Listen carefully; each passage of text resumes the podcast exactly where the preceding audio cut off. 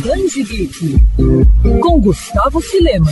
Mickey e Pato Donald de Pateta, personagens amados por diferentes gerações e que fazem sucesso não apenas em desenhos. Isso porque essa turma costuma colecionar milhares de fãs também nos quadrinhos. Prova disso é o grande número de gibis lançados aqui no Brasil, mais recentemente pela Panini, que publicou diversos materiais, inclusive coleções especiais, como a do Tio Patinhas por Karl Barks. E a gente continua a série de entrevistas especiais sobre a editora, dessa vez conversando mais uma vez com Bernardo Santana, que é responsável pelas publicações da Disney pela Panini. Bernardo, depois do ônibus relacionados a Conan, Marvel e DC, a vez da Disney ganhar um formato semelhante. Mickey Mystery, o Detetive das Trevas, sempre foi uma obra muito aguardada pelos fãs. Como é que foi esse trabalho de resgate pela Panini, visto que o quadrinho ficou muito tempo incompleto aqui no Brasil? Bom, o trabalho começa escutando o que o nosso leitor mais quer, né? Tanto no que diz respeito a novidades quanto a resgates como esse que a gente fez. Nesse caso específico, a gente acha que trazer o ônibus com todas as edições seria mais indicado,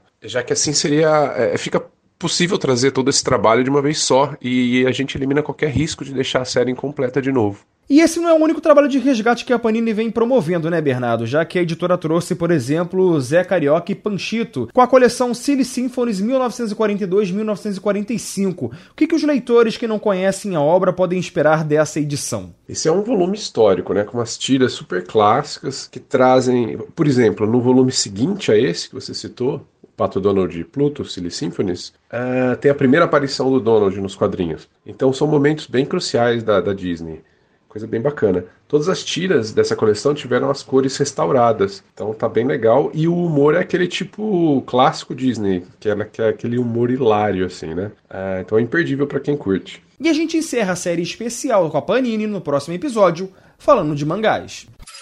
Quer ouvir essa coluna novamente? É só procurar nas plataformas de streaming de áudio. Conheça mais dos podcasts da Mandirinhos FM Rio.